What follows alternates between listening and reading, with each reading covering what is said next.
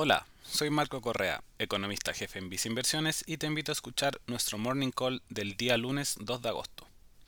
Esta mañana, el Banco Central de Chile publicó las cifras de actividad mensual de junio, las que alcanzaron un nuevo crecimiento récord de 20,1% en términos anuales. Al igual que los meses anteriores, el avance estuvo liderado por los sectores de servicios y comercio.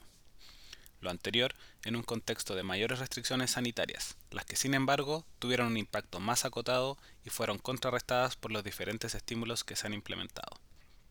En este contexto, proyectamos que el PIB de este año presentaría un crecimiento en torno al 8,6%. Por otra parte, la inflación finalizaría en un nivel de 3,7%. Pese a esta importante recuperación, los activos financieros locales han mostrado una elevada volatilidad. Particular, el tipo de cambio tuvo un alza cercana a los 35 pesos durante julio, finalizando en un nivel de 760 pesos. Así, registró el nivel más alto desde noviembre del año pasado.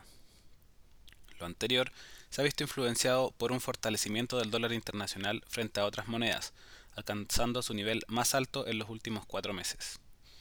Además, el precio del cobre cayó a los 4,2 dólares por libra, aunque mostró una recuperación relevante durante la última semana, operando nuevamente en los 4,5 dólares por libra.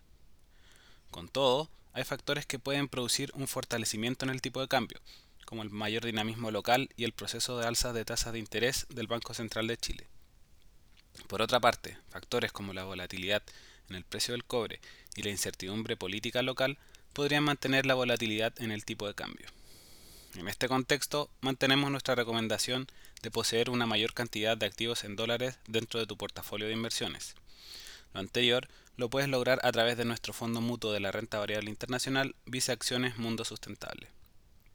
Finalmente, si quieres saber más sobre nuestras recomendaciones, te invitamos a visitar nuestra página web visinversiones.cl o contactando directamente a tu ejecutivo de inversión.